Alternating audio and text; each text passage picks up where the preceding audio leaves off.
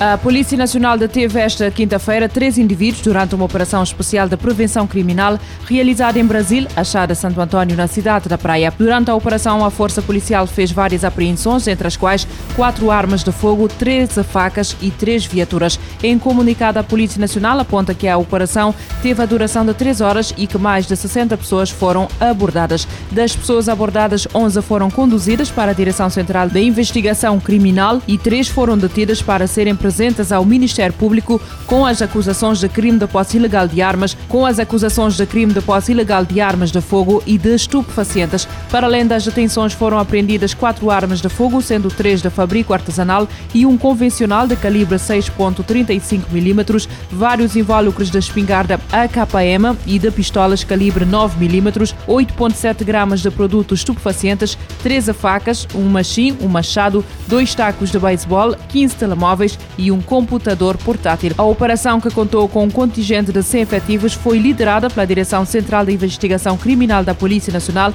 e contou com o apoio do Comando Regional de Santiago Sul e Maio, da Polícia Marítima, da Guarda Fiscal e do Corpo de Intervenção. O governo britânico aprovou a extradição de Assange para os Estados Unidos da América. O fundador da Wikileaks, Julian Assange, enfrenta acusações de espionagem nos Estados Unidos da América.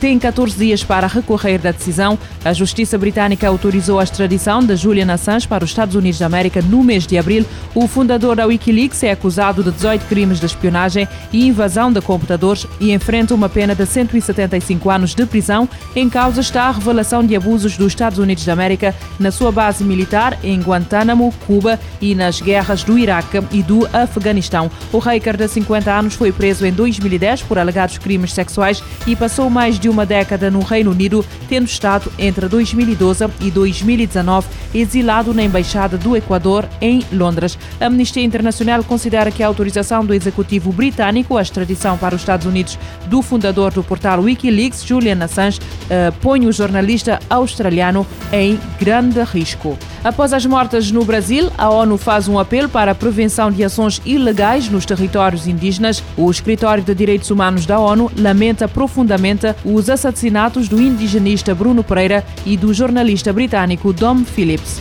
Uma nota divulgada pela porta-voz Ravina Shamdasani condena o terrível e brutal ato de violência e pede às autoridades do país para garantir que as investigações sejam imparciais e transparentes, além de garantir que as famílias das vítimas sejam reparadas.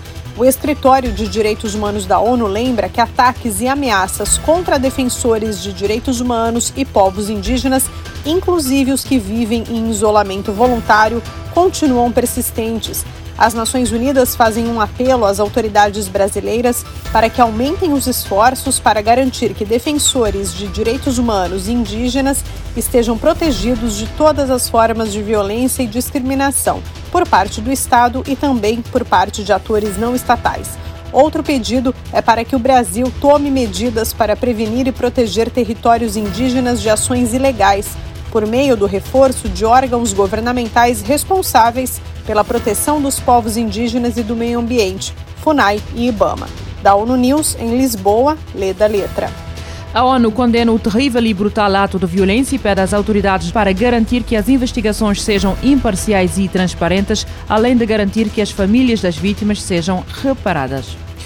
Uma explosão numa empresa de fabrico de pesticidas em Lanzhou, cidade situada no oeste da China, provocou seis mortos e oito feridos. A informação é avançada pelo jornal oficial China Daily. O incidente de origem desconhecida ocorreu quinta-feira na unidade de tratamento de águas residuais da empresa uh, Gansu Binong Technology, para onde foram enviados mais de 300 bombeiros e 47 veículos de resgate.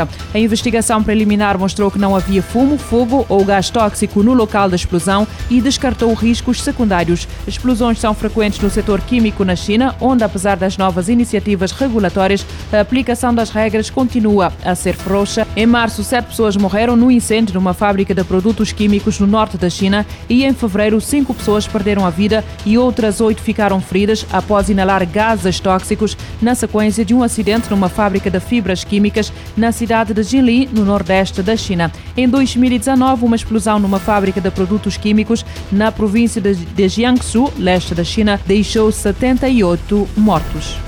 Estima-se que entre 1900 e 2019 as secas tiveram um impacto em 2,7 mil milhões de pessoas no mundo. Os números foram divulgados esta sexta-feira para assinalar o Dia Mundial de Combate à Desertificação e à Seca. A ONU reforça o apelo para a conservação dos solos e o combate à desertificação e à seca. Este 17 de junho é o Dia Mundial de Combate à Desertificação e à Seca. De acordo com as Nações Unidas, o número e a duração do tipo de eventos subiram 29% desde o início deste século. A organização estima que as secas afetem anualmente cerca de 55 milhões de pessoas em todo o mundo. A data pretende aumentar a consciência pública sobre esforços internacionais para combater a desertificação. Três elementos foram identificados para neutralizar a degradação da terra, a resolução de problemas, o forte envolvimento da comunidade e a cooperação internacional em todos os níveis. Sem uma intervenção nesse sentido, prevê-se que até 2050 as secas possam afetar mais de 3 quartos da população mundial. A degradação progressiva deixa a terra improdutiva. Os espaços naturais se deterioram e se transformam. Para a ONU, outras questões preocupantes são o aumento das emissões de gases de efeito estufa e a baixa da biodiversidade estas realidades reduzem os espaços de vida selvagem para abrandar doenças causadas por animais, como a Covid-19. Situação torna mais difícil proteger populações de eventos climáticos extremos como secas, inundações e tempestades de areia e poeira. Em 2014, entrou em vigor a Convenção das Nações Unidas de Combate à Desertificação. O acordo vinculativo prevê que a comunidade global trata a terra como um capital natural limitado e precioso. Estima-se que entre 1900 e 2019 as secas tenham impactado 2,7 bilhões de pessoas no mundo. O total de mortes durante o período chegou a 11,7 milhões destacam as Nações Unidas. Da ONU News em Nova York, Eleutério Gavan. De acordo com as Nações Unidas, a degradação da terra, dos espaços naturais e da biodiversidade aumentam a apreensão internacional. Mil milhões de pessoas vivem com algum transtorno mental. Os dados são da Organização Mundial da Saúde. Os dados constam da maior revisão sobre a saúde mental, publicado esta sexta-feira pela Organização Mundial da Saúde. A Organização Mundial da Saúde divulgou nesta sexta-feira a maior revisão sobre a saúde mental mundial desde a virada do século. De acordo com o levantamento, quase um bilhão de pessoas viviam com transtorno mental em 2019, sendo 14% adolescentes. Desafios globais como desigualdade social, pandemia de Covid-19, guerra e crise climática são ameaças à saúde mental. Segundo o estudo, depressão e a ansiedade aumentaram mais de 25% apenas no primeiro ano da pandemia. Outros dados ainda mostram que o suicídio foi responsável por mais de uma em cada 100 mortes e 58% ocorreram antes dos 50 anos. A OMS destaca que em 20 países a tentativa de suicídio ainda é criminalizada. Além disso, abuso sexual infantil e vitimização por bullying foram apontadas como as principais causas da depressão. O relatório também aponta que pessoas com condições severas de saúde mental morrem em média de 10 a 20 anos mais cedo do que a população em geral, principalmente devido a doenças físicas evitáveis. Outro alerta do documento é que em todos os países são os mais pobres e desfavorecidos que correm mais riscos de problema de saúde mental, embora sejam os que menos têm probabilidade de receber serviços adequados. Da ONU News em Nova York, Mayra Lopes. Segundo a OMS, a pandemia da Covid-19 desencadeou um aumento de 25% na prevalência da ansiedade e da depressão a nível global.